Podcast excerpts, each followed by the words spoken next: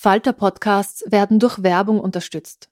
Das hilft bei der Finanzierung unseres journalistischen Angebots. Hiring for your small business? If you're not looking for professionals on LinkedIn, you're looking in the wrong place. That's like looking for your car keys in a fish tank. LinkedIn helps you hire professionals you can't find anywhere else, even those who aren't actively searching for a new job but might be open to the perfect role. In a given month, over 70% of LinkedIn users don't even visit other leading job sites. So start looking in the right place. With LinkedIn, you can hire professionals like a professional. Post your free job on linkedin.com slash achieve today. Wow. Nice. Yeah. What you're hearing are the sounds of people everywhere putting on Bombas socks, underwear, and T-shirts made from absurdly soft materials that feel like plush clouds. Yeah, that plush. And the best part? For every item you purchase, Bombas donates another to someone facing homelessness. Bombas. Big comfort for everyone. Go to bombas.com slash ACAST and use code ACAST for 20% off your first purchase. That's bombas.com slash ACAST. Code ACAST.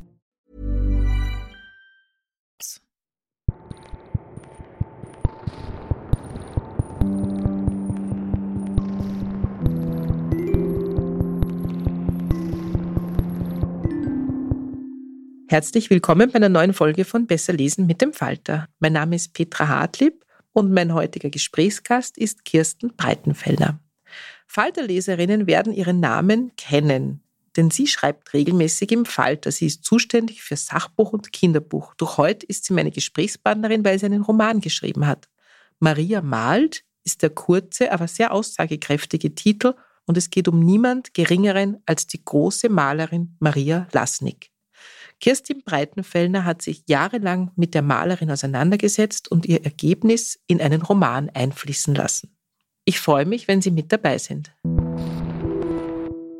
Ja, liebe Kirstin, normalerweise sitzt du hier in diesem Haus und schreibst über Bücher, die andere Leute geschrieben haben. Nun sind die Rollen ein bisschen umgedreht und wir reden über dein neues Buch. Kirstin Breitenfeller, willkommen im Falterbuch-Podcast. Danke es hat sich so ein bisschen etabliert, dass wir beim Falter-Podcast immer zuerst mal über den Umschlag reden, weil die Hörer und Hörerinnen den Umschlag ja nicht sehen können. Der Umschlag des Buches ist ein Gemälde, bei dem man oder ich zumindest auf den ersten Blick nicht wirklich erkennen kann, was es denn darstellt. Erzählst du mal den Hörer und Hörerinnen, was man denn sieht? Ja, auf dem Cover sieht man zwei Wesen. Eins ist unten, eins ist oben, eins ist rot, eins ist mehr rosa. Das von unten sieht eher aus wie ein Hund, finde ich. Ich finde wie ein Frosch. Wie ein Frosch. Ein rosa Frosch, okay, aber ein ja, Hund. Interessant, ja? ja, für mich sind das da hinten Ohren. Da sieht man, was man in Bilder so rein interpretieren kann. Und das von oben, da ist so ein rosanes Wesen, das neigt sich so runter mit einer Hand. Das ist für mich menschlich. Wir reden ja über Maria Lasnik. Die hat oft Wesen gemalt, die so zwischen Tier und Mensch und Monster und Ungeheuer sind. Ein Porträt heißt Selbstporträt als Ungeheuer und das heißt Selbstporträt als Tier. Ja, aber was für ein Tier das ist, das kann man nicht so genau sagen. Mhm. Ja, das Bild ist 1963 entstanden. Es heißt eben Selbstporträt als Tier. Es gab ja eine große Fülle an Bildern, wo du auswählen konntest, nehme ich an. Das macht die Sache wahrscheinlich nicht leichter. Wie ist es denn dann zu diesem Bild gekommen? Warum hast du genau das ausgewählt? Naja, jeder, der schon ein Buch veröffentlicht hat oder ein bisschen was über den Buchmarkt weiß ja, dass die, der Autor und die Autorin über das Cover am wenigsten Einfluss haben. Und da muss man sich mit dem Verlag einigen. Manchmal macht der Verlag was, was man nicht will. Und dieses Mal bin ich aber sehr zufrieden mit dem Cover. Also es hat der Verlag vorgeschlagen. Das Bild kommt auch vor im Buch. Da kommen einige Bilder natürlich vor, weil es sich sehr hier um eine Malerin handelt. Aber ich bin sehr glücklich, es ist ein Bild aus der mittleren Phase und eines von meinen Lieblingsbildern. Und ich war eigentlich fast überrascht, dass der Verlag das vorgeschlagen hat. Das heißt, es gab eine gute Vibration zwischen dem Verlag und dir, weil sonst mhm. äh, wäre das schwieriger geworden. Ja, du hast es schon angedeutet. Äh, es ist ein Roman über Maria Lasnik, die große österreichische Malerin. Du hast damit einen Roman geschrieben, wo ich mir denke, du hast es dir nicht ganz leicht gemacht. Ähm, du hast nicht einfach nur eine Figur erfunden, irgendeine österreichische Künstlerin oder Malerin, die in deinem Kopf existiert, sondern du hast eine Frau genommen, wo es sehr viel gibt, wo es sehr viel Material gibt und hast rund um diese Frau einen Roman geschrieben. Es ist jetzt nicht ganz ungewöhnlich, aber ich sage jetzt einmal, das ist nicht die leichteste Art, Literatur zu fabrizieren, oder? Ja, tatsächlich ist es nicht so leicht und ich habe mir das auch nie vorgenommen. Ist ja mein fünfter Roman und alle anderen Romane sind keine sogenannten historischen Romane, wo man eben viel recherchiert und dann über jemanden schreibt, den es mal gegeben hat und wo man dann fingiert, dass man sich in den hineinleben konnte und diese Welt äh, evoziert. Ich habe nie gedacht, dass ich einen historischen Roman schreiben werde und das ist dann einfach so gekommen, dass ich mir gedacht habe, das muss jetzt sein. Und zwar war es so, dass ich Maria Lasnik schon lange mag, schon lange verehre, wie viele hier in Österreich und auch nicht nur in Österreich. Sie hat ja auch eine internationale Karriere. Und ich habe es auch geschafft, da war ich damals sehr stolz, dass auf meinem ersten Gedichtband ein Lastnik-Gemälde aufs Cover gekommen ist.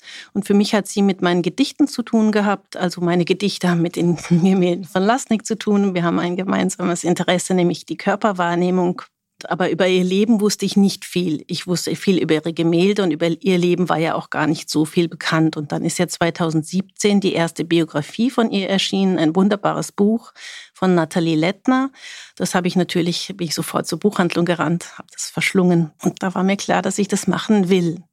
Aber lass uns dann noch mal ein bisschen nachhaken. Warum hast du dir, sag jetzt einmal provokant, eingebildet, einen Roman darüber zu schreiben? Es gibt ja eine Biografie, man kann über Maria Lasnik im Internet viel nachlesen, es gibt immer wieder mal Ausstellungen, man kann die Bilder anschauen.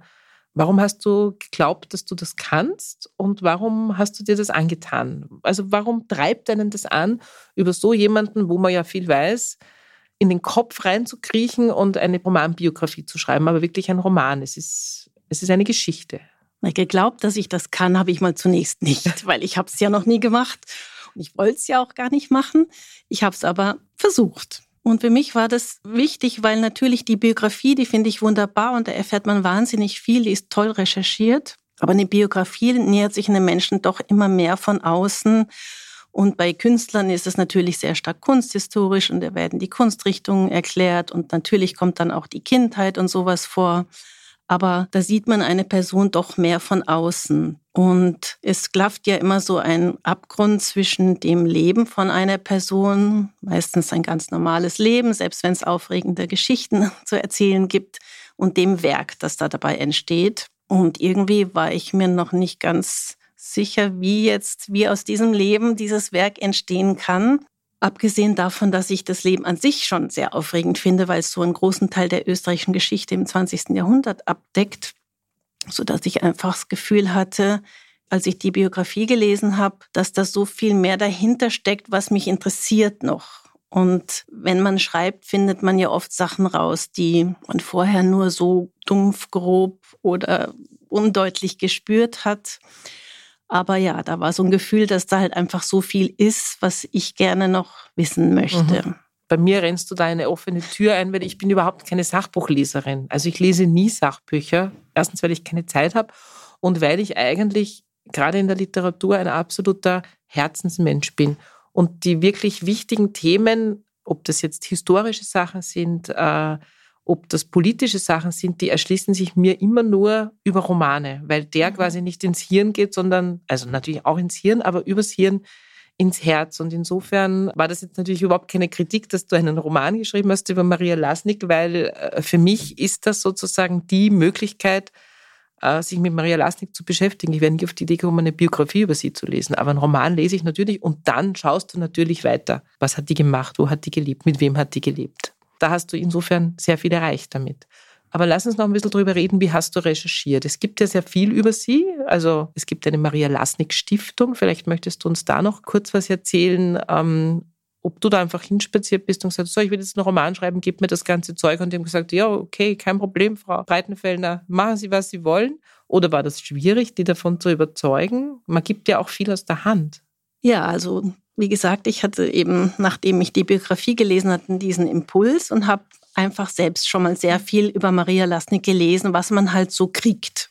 Es gibt ja Interviewbände mit ihr, es gibt Interviews mit Zeitgenossen, es gibt Radio- und Fernsehsendungen, es gibt unzählige Kataloge, wo auch jeweils dabei Essays sind und Vorwörter. Ich habe sehr, sehr viel gelesen und habe dann irgendwann den Mut gefasst, da zu der Maria Lasnik Stiftung hinzugehen und da anzuklopfen. Also es war jetzt nicht so, dass du die alle kanntest und da das irgendwie am Gasthaustisch entstanden ist, lass uns einen Roman schreiben, sondern du bist da wirklich als, sage genau. ich mal, kleine Autorin hingegangen, hast geklopft und gesagt, ich habe da was vor.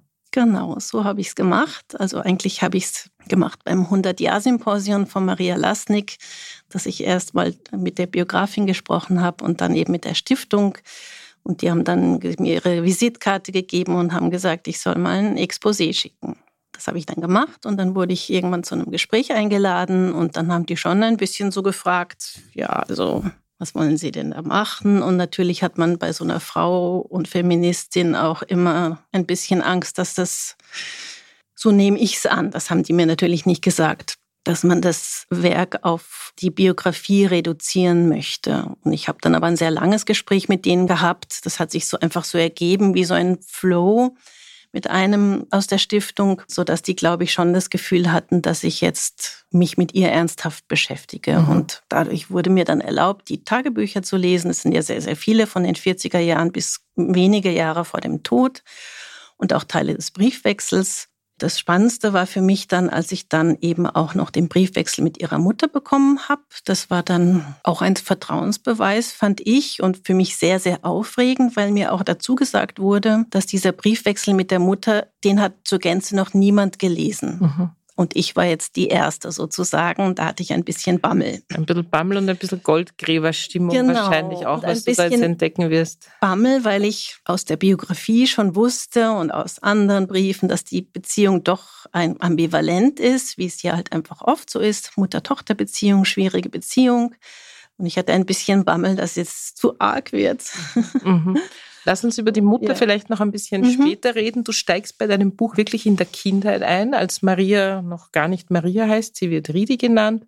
Sie wächst bei ihrer Großmutter auf. Sie ist ein uneheliches Kind. Ähm, Vielleicht erzählst du uns ganz kurz was über die Eckpunkte in ihrem Leben, weil wir können auch nicht davon ausgehen, dass jetzt alle Hörerinnen alles über Maria Lasnik wissen. Ich wusste auch nichts. Ich weiß jetzt sehr viel. Also insofern kann ich das Buch ans Herz legen. Aber vielleicht kannst du kurz äh, so umreißen, welchen Zeitraum du in deinem Buch abarbeitest. Ja, also ich beginne in der frühesten Kindheit äh, nach einem kurzen Prolog. Und Maria Lasnik wurde 1919 geboren in Kappel am Krappfeld in Kärnten also in der Kärntner Provinz. Und sie war ein uneheliches Mädchen, uneheliche Tochter in der dritten Generation. Also das waren keine wohlhabenden Leute, das waren Keuschler und die Mutter hat zuerst als Magd gearbeitet, dann bei den Treibacher chemischen Werken. Und Maria Lasnik wurde also diese Karriere, die sie später hingelegt hat, diese Weltkarriere, die sie ganz spät dann gemacht hat, eigentlich überhaupt nicht in die Wiege gelegt. Deswegen war es für mich sehr, sehr spannend, sich mit dieser frühen Zeit auch zu beschäftigen. Und wie es halt auch damals üblich war, eigentlich wurde Maria bei ihrer Großmutter abgegeben die Mutter ist verschwunden, man weiß eigentlich auch nicht genau, was die gemacht hat, bis sie dann Maria zu sich geholt hat mit dem Schuleintritt nach Klagenfurt. Und die Mutter von Maria hatte mittlerweile den Bäckermeister Lasnik geheiratet und das ist eben der Namensgeber. Und so dass sie dann plötzlich von dieser Keuschler-Kindheit eine kleinbürgerliche Kindheit fortsetzen konnte und musste in dem Bäckershaus in der Parallelstraße hinter dem Lindwurm. Wie bist du beim Schreiben vorgegangen? Hast du erstmal alles recherchiert und gelesen und dich sozusagen eingegruft und dann begonnen zu schreiben? Oder war das so ein Prozess, der sich abgewechselt hat? Du hast dir was über die Kinder überlegt und hast geschaut, was finde ich jetzt? Wie, wie bist du da vorgegangen und wie lange hast du gebraucht? Das ist ein, ein sehr dickes Buch. Ich gehöre zu den Autoren, die erst recherchieren und dann erst anfangen zu schreiben, wenn sie sehr viel schon wissen, auch eine Struktur von dem Buch und was jetzt wichtig ist, welche Personen wichtig sind. Ich habe eine riesige Szenensammlung gemacht und nachdem Maria Lasnik ja 94 Jahre alt geworden ist, wusste ich auch, dass ich mich auf einen bestimmten Zeitraum konzentrieren muss und auch möchte. Und ich habe dazu die späten 40er und 50er Jahre in Kärnten und in Wien gewählt. Erstens, weil es für mich eine sehr spannende Zeit ist, über die sehr, sehr wenig eigentlich geschrieben wurde. Es war relativ schwer, da überhaupt irgendwas zu finden über diese Zeit. Umso spannender fand ich es dann, weil Maria Lasnik ist ja später nach Paris gegangen und dann war sie in New York. Beides Kunstszenen der Welt, über die aber schon sehr viel geschrieben wurde. Und ich dachte, spannender ist eigentlich herauszufinden, welche Kunstszenen es in unmittelbaren Nachkriegszeit in Österreich gab, in der, in der Stunde Null sozusagen.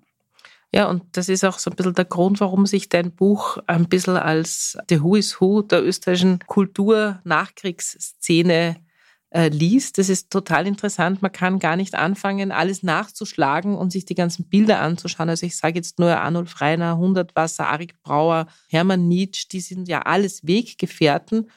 Über die gibt es natürlich viel mehr zu lesen als über Maria Lasnik. Das ist schon auch ein bisschen ein Frauenschicksal, um jetzt dieses Wort zu strapazieren. Du nennst es irgendwann einmal ein bisschen die Arena der Platzhirsche in dem Buch. Das fand ich sehr, sehr schön. Man konnte sich das so richtig vorstellen. Und Frauen seien im damaligen Spiel um Macht und Einfluss einfach nicht vorgesehen gewesen. Da gibt es auch ein Zitat, ich glaube, es ist von Maria Lasnik, wo du schreibst, einer Frau macht niemand die Räuberleiter. Ist es ein Zitat von das Maria glaub Lasnik? Glaube ich nicht von ihr. Das, das ist von, dir, ein genau. Zitat Kirstin Breitenfeld. Hätte auch Maria Lasnik sagen können, wahrscheinlich. Alle Zitate, die von ihr direkt sind, die sind auch in Anführungszeichen. Okay, okay. Deswegen, also man, man, da fragen sich oft Menschen, wenn sie so eine also Romanbiografie lesen, äh, natürlich alle Dialoge sind erfunden, wie es ja normal ist. Niemand hat das Tape laufen lassen. Und das, was von ihr original ist, wollte ich mir natürlich nicht aneignen. Und das sind meistens Tagebuchausschnitte, die habe ich dann in Anführungszeichen gesetzt. Nein, aber, aber was ich noch hinzufügen mhm. wollte, was für mich dann noch spannender war, so, du hast es ja erwähnt, wer alles vorkommt in dem Roman von Arno Freiner über Arik Brauer bis zu Ritlitschka, Wotrupa und so weiter.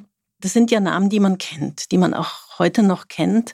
Aber noch spannender beinahe war für mich die Kunstszene in Klagenfurt in den späten 40er Jahren, ja, wo ich eigentlich total erstaunt war, dass es damals eine Kunstszene gab, die sehr umtriebig war mit auch großen Namen, auch Namen, die man immer noch nicht kennt. Natürlich nicht alle, die sich nicht mit Kunst befassen, aber ich hatte auch noch nie von Nötscher Kreis gehört. Ich schon. Ja. Ich habe nämlich einen Freund, der immer in Urlaub hingefahren ist und mir erzählt hat, dass es dort ein tolles Museum gibt. Und mir gedacht, in Nötsch? Und ich habe Kärntner Freunde, die auch noch nie vom Nötscher okay. Kreis. Das hat mich dann wiederum beruhigt. Aber eigentlich war Kärnten und Klagenfurt damals vielleicht, kann man so sagen, weniger Provinz als heute. Es war wirklich da, dort was los. Und Maria Lasnik war mittendrin, sogar mit einem kleinen Skandal, äh, weil sie einen Penis von ihrem Lebensgefährten Michael Guttenbrunner prominent auf einem Gemälde abgebildet hat. Ja, also eine spannende Zeit, finde ich. Mhm.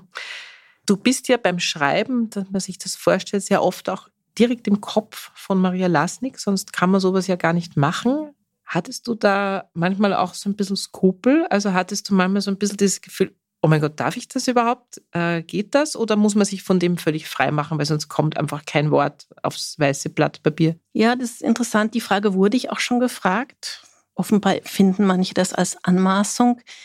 Wenn ich mich einmal entschlossen habe, einen historischen Roman über eine reale Person zu schreiben, über jeden großen Künstler gibt es Romane, über Picasso gibt es Romane und niemand fragt sich da, wie, wie konnte der Autor sich anmaßen, über Picasso zu schreiben. Vielleicht fragen sich das manche. Aber wenn man diesen Entschluss gefasst hat, dann fragt man sich das auch nicht mehr, sondern man fragt sich höchstens, ob das wirklich sie so gedacht hätte oder ob das in ihrem Sinne ist, natürlich. Mhm. Ja, es gibt ja unzählige Beispiele, nicht nur in der Literatur. Es gibt Fernsehserien, die sich mit nichts anderem beschäftigen als mit lebenden äh, genau. Königshäusern also zum Beispiel. Die, ja. die Queen, als sie noch gelebt hat, musste sich bieten lassen, wenn man das in Anführungszeichen sagen kann, dass fünf Staffeln über ihr Leben gedreht werden mit tausenden Sätzen, die sie vermutlich so nie gesprochen hat. Mhm. Und so ähnlich ist es natürlich auch bei Maria Lasnik. Alle Dialoge mit Arnulf Reiner und anderen Zeitgenossen, mit ihren Eltern, mit ihrer Großmutter, die habe ich natürlich erfinden müssen indem ich mich in die Person und die Situation hineingefühlt habe. Und dann entsteht es auch ein bisschen dann wie von selbst nicht, aber doch, vielleicht doch. Ähm, was ich mich gefragt habe beim Lesen, das muss ich jetzt einfach ganz dumm fragen, vielleicht kannst du mir es erklären. Es ist ja ein sehr großes Thema in deinem Buch Maria Lasniks Stellung als Frau, eben in dieser männlich dominierten Kunstszene oder in dieser männlich dominierten Welt der Nachkriegsjahre. Es war nicht nur die Kunstszene, sondern alles männlich dominiert. Und sie denkt da sehr viel drüber nach in deinem Buch. Also sie reflektiert das. Und ich habe mich dann gefragt, hast du das irgendwo rausgelesen? Hat sie wirklich drüber nachgedacht? Also hatte sie wirklich damals schon ein feministisches Bewusstsein, ohne dass es dieses Wort ja damals gab? Oder dichten wir ihr das an? Also so, meine Mutter war in den 60er Jahren Hausfrau und Mutter und hat das in keinster Weise reflektieren, weil es waren alle Hausfrauen und Mutter. Genau, und Maria Lasnik hat sich geweigert zu heiraten. Und nein, also das habe ich dichte ich ihr nicht an. Ich habe ihr, also ihre Tagebücher fangen in den 40er Jahren an. Und da ist schon sehr oft davon die Rede. Die Tagebücher sind eigentlich sehr abstrakt. Also aus den Briefen erfährt man viel mehr so lebensgeschichtliches, alltagsgeschichtliches und die Tagebücher sind sehr reflektierend. Und da wird sehr oft das Verhältnis Männern und Frauen reflektiert. Zum Beispiel, dass dann immer Frauen über dumme Witze von Männern lachen müssen. Das beschreibe ich dann im Strohkoffer, dass es so ist. Das ist, kommt aus ihrem Tagebuch, wo sie einfach darüber schreibt, dass sie das nicht kann und dass da immer die Frauen sitzen und wenn jemand einen blöden Witz macht, der wirklich dumm, gemein oder einfach nur grob ist, dann lachen die Frauen da höflich, weil sie sich halt einfach beliebt machen wollen. Und Maria Lasnik konnte und wollte das nicht. Und das ist, beschreibe ich ja auch, das ist ja auch mit ein Grund dafür, dass ihre Karriere relativ langsam in Gang gekommen ist, wobei ich mich dann immer frage, also wenn sie eine gute Selbstpromoterin gewesen wäre, hätte sie auch keine frühe Karriere hingelegt, weil mhm. es einfach so war, dass auch die Frauen, die, die das besser konnten als Maria Lastnik, keine Weltkarriere hingelegt haben. Was in deinem Buch auch ganz toll rauskommt, ist, dass Maria Lasnik ja nicht nur eine kompromisslose Künstlerin war, sie war auch eine kompromisslose Liebhaberin. Zumindest wenn man deinem Buch Glauben schenken kann. Und ich nehme an, dass wir das tun. Ähm, wie bist du denn da vorgegangen bei der Beschreibung von so intimen Details? Also, und was ja auch noch ein zusätzlicher Aspekt ist, sie hatte natürlich viele unglückliche Beziehungen, aber man liest sie in deinem Buch niemals als Opfer. Also, natürlich leidet sie wie wir alle gelitten haben unter schrecklichen Beziehungen, noch dazu in den 50er Jahren, aber sie ist kein wirkliches Opfer. Genau, also ich hatte eigentlich eher aus, aus ihrem Umfeld und aus der Biografie so ein bisschen erwartet, dass sie unter diesen Männern stark gelitten hat, was ja auch, wie du sagst, der Fall ist. Aber ich war dann selbst eigentlich überrascht. Sie ist kein Opfer, so wie du es eben gesagt hast. Und sie hat erstens Beziehungen beenden können. Und zweitens hat sie einfach auch sich gewehrt. Also sie hat ihr Ding einfach beinhart durchgezogen. Sie war ja genauso, also ihre Männer waren alle kompromisslos. Ich glaube, das war auch der Grund, warum sie von denen angezogen wurde. Aber sie selbst war auch kompromisslos. Und ich hatte aus ihrem Umfeld eher so ein bisschen so die Meinung inhaliert, dass, ach, diese schrecklichen dysfunktionalen Beziehungen, die, warum hat sie sich so schreckliche Männer gewählt? Und das, das sehe ich ein bisschen anders nach dem Schreiben. Und ich hoffe, offenbar transportiert sich das auch. Und das freut mich weil ich fand dann, dass sie von jeder dieser Männer etwas Entscheidendes auch mitgenommen hat. Und sie wird sich diese Männer auch ausgesucht haben, weil die, weil da die irgendwas hatten, was sie interessiert hat oder was ihr gefehlt hat. Bei Arno Freiner war es dieser jugendliche Drive, der sie einfach mit hinaus in die Welt gezogen hat. Bei Paddy Frieberger war es so eine völlige Unabhängigkeit von den äußeren Urteilen des Kunstmarkts, sich dem anzudienen. Das hat er ja bis zum Lebensende verweigert. Und Oswald Wiener, der hat sie intellektuell gefordert und gefördert, mhm. als ihr natürlich Lektüre angedient. Und sie war ja sehr, also sie war nicht eine, die nur gemalt hat, sie hat auch gelesen und sie hat auch gedacht. Und deswegen hat sie von all diesen Beziehungen auch profitiert und eben nicht als Opfer unter denen gelitten. Ja, was ja eigentlich schon außergewöhnlich ist für eine Frau in diesem Zeitalter, ist, dass sie eben nie geheiratet hat, aber auch kein Kind bekommen hat. Also wohl, wissen wir nicht, vielleicht ungeplant schwanger geworden ist oder was auch immer. Ein Kind hätte sie ja wahrscheinlich sehr verändert oder sehr behindert. Weißt du da irgendwas drüber? Hatte sie, war das Thema in ihren Tagebüchern Kinderlosigkeit, gewollte Kinderlosigkeit? Ähm, hast du da was rausgefunden? Naja, ich denke, ein uneheliches Kind war nicht in ihrem Lebensplan vorgesehen, weil ohne Mann und mit Kind hätte sie die Kunst aufgeben müssen. Aber sie hätte schon mit bloß einem Mann die Kunst aufgeben müssen. Und deswegen, sie hat das erlebt in ihrem Umfeld, äh, dass viele Frauen, die vorher Kunst gemacht haben, sobald sie verheiratet waren, damit aufgehört haben. Manche freiwillig, manche auf Druck. Ja, damals war auch das Hausfrauenleben viel umfassender. Also sie war ja mit einem Franzosen liiert. Das kommt ja erst, verrate ich erst am Schluss. Habe ich mir noch eine Liebesgeschichte aufgespart für den Schluss.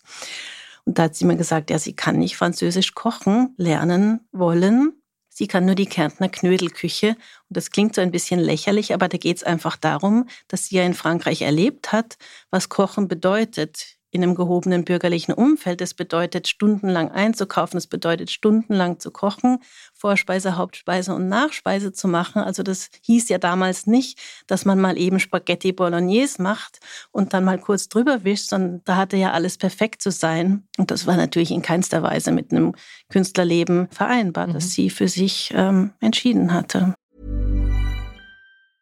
It's that time of the year. Your vacation is coming up. You can already hear the beach waves, feel the warm breeze, relax, and think about work. You really, really want it all to work out while you're away. Monday.com gives you and the team that peace of mind. When all work is on one platform and everyone's in sync, things just flow wherever you are. Tap the banner to go to Monday.com.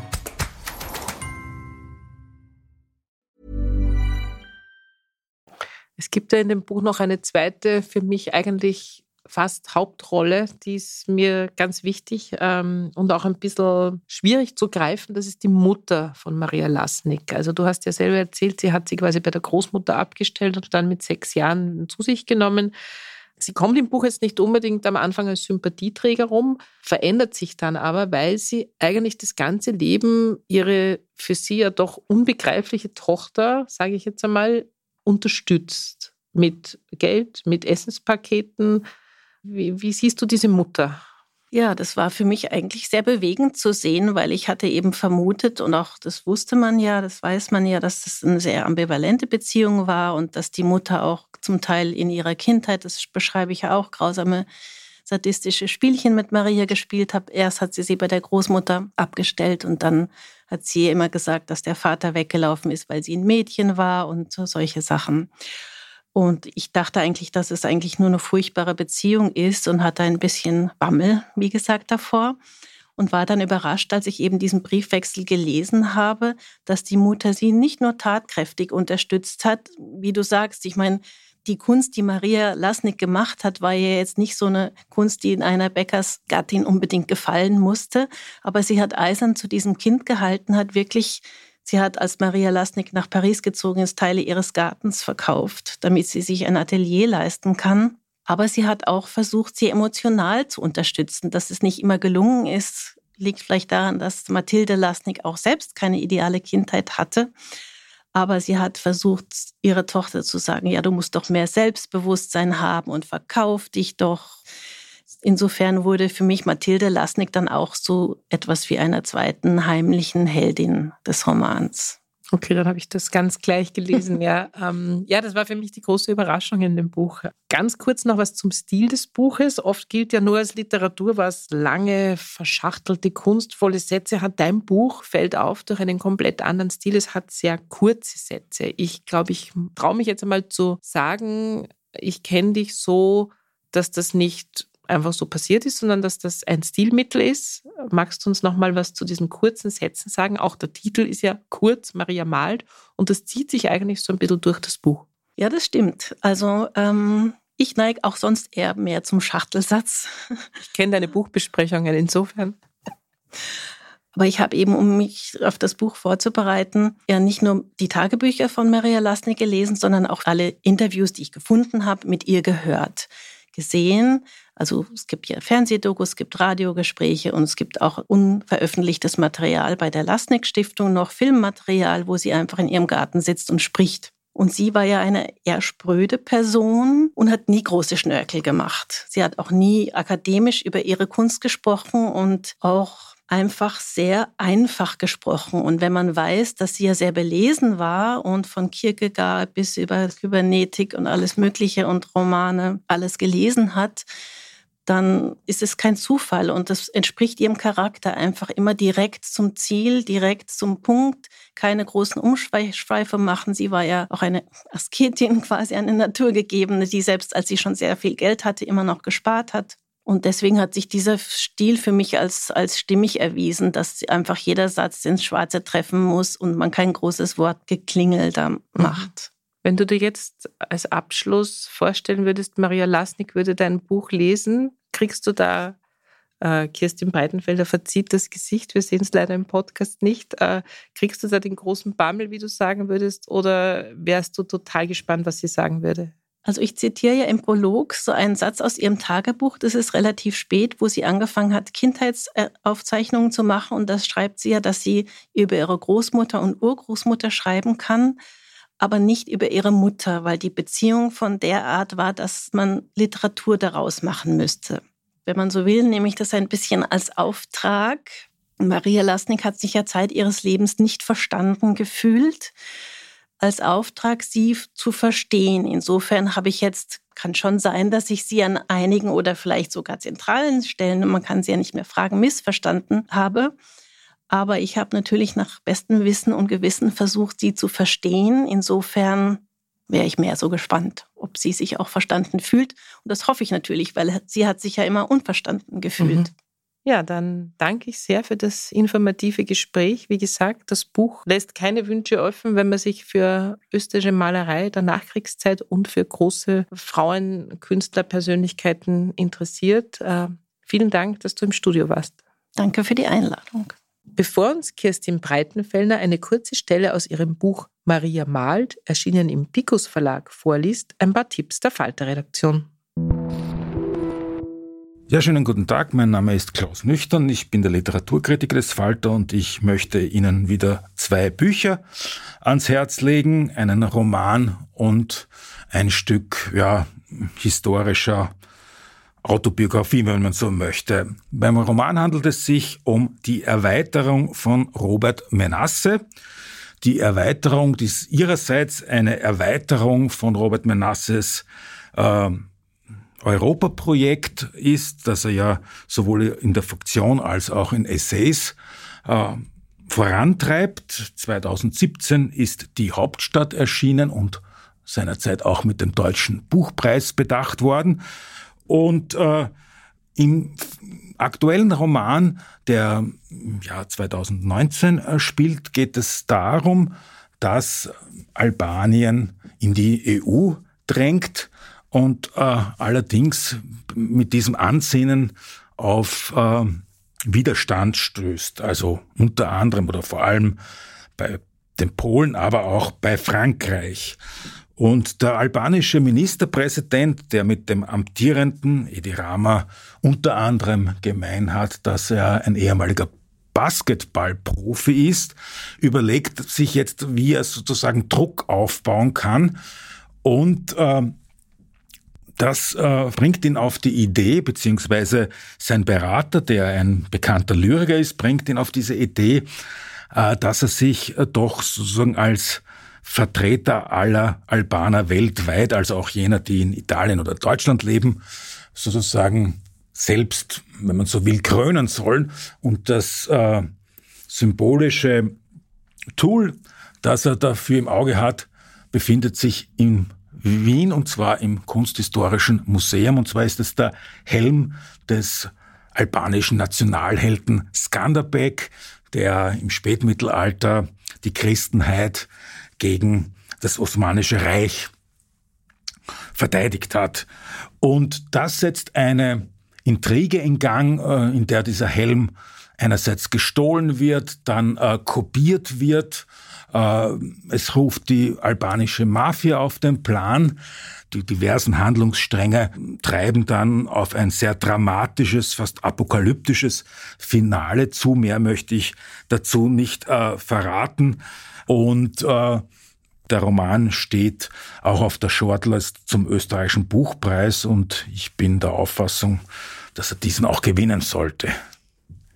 Das zweite Buch äh, hat einen historischen Anlass, und zwar den Marsch auf Rom. Äh, Emilio Lusso äh, heißt der Autor, Marsch auf Rom und Umgebung heißt sein äh, 1932 im Exil verfasster Bericht. Äh, Lusso ist 1890 geboren und äh, relativ alt geworden, 1975 äh, gestorben.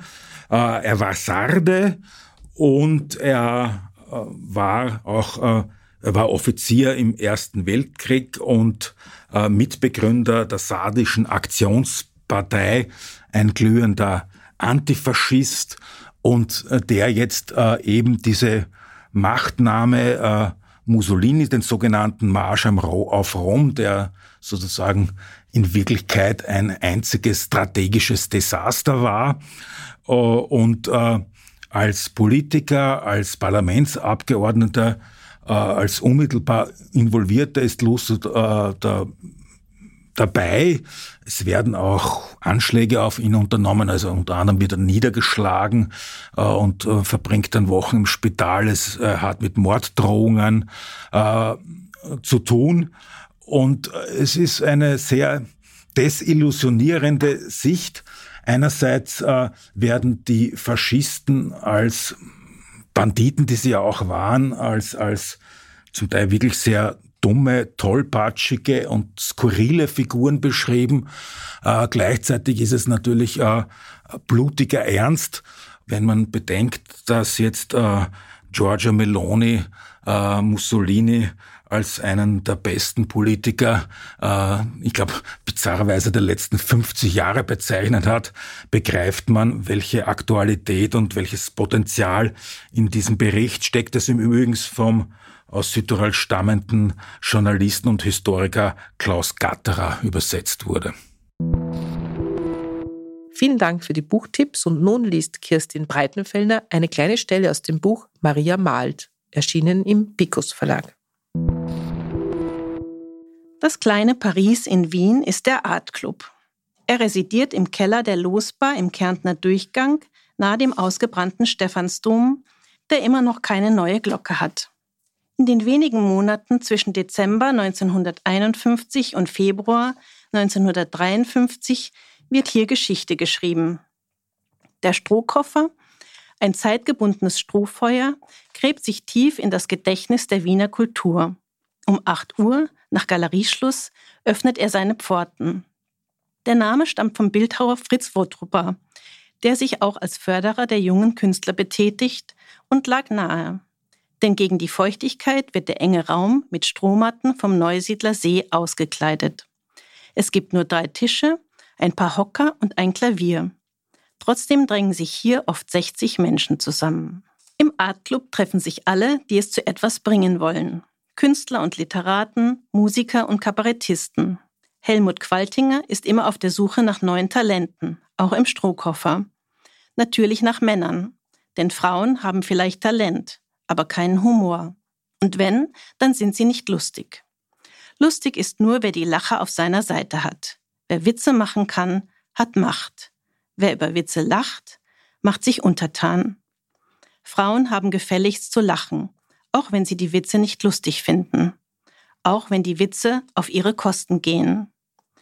Das unterwürfige Lachen ist der Preis, den sie zu zahlen haben, wenn sie dazugehören wollen. Weil Frauen rar sind, nicht nur bei den Kabarettisten, sondern auch bei den Literaten und genauso bei den Künstlern, sind sie ein Aufputz, zumindest hier unten im Keller. Draußen werden diese Schmuckstücke nicht gerne gezeigt. Da präsentieren sich die Herren am liebsten alleine. Wer ausstellen will, muss am besten ein Mann sein und die richtigen Männer kennen. Wer eine Frau ist, muss auch die richtigen Männer kennen.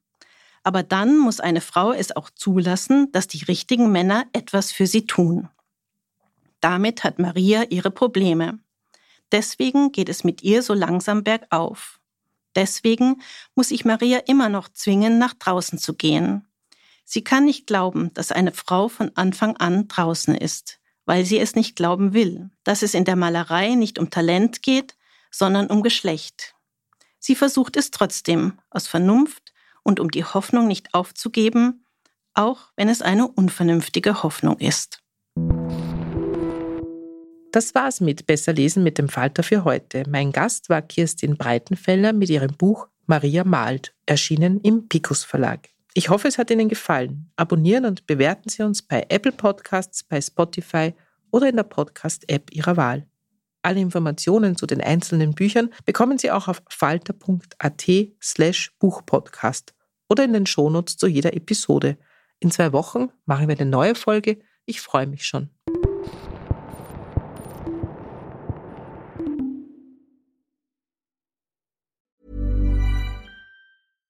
Catch yourself eating the same flavorless dinner three days in a row? Dreaming of something better? Well, HelloFresh is your guilt-free dream come true, baby. It's me, Kiki Palmer. Let's wake up those taste buds with hot, juicy pecan-crusted chicken or garlic butter shrimp scampi. Mm. Hello Fresh. Stop dreaming of all the delicious possibilities and dig in at HelloFresh.com. Let's get this dinner party started. Even when we're on a budget, we still deserve nice things. Quince is a place to scoop up stunning high-end goods for 50 to 80% less than similar brands. They have buttery soft cashmere sweaters starting at $50, luxurious Italian leather bags, and so much more. Plus, Quince only works with factories that use safe, ethical, and responsible manufacturing. Get the high-end goods you'll love without the high price tag with Quince. Go to quince.com/style for free shipping and 365 day returns.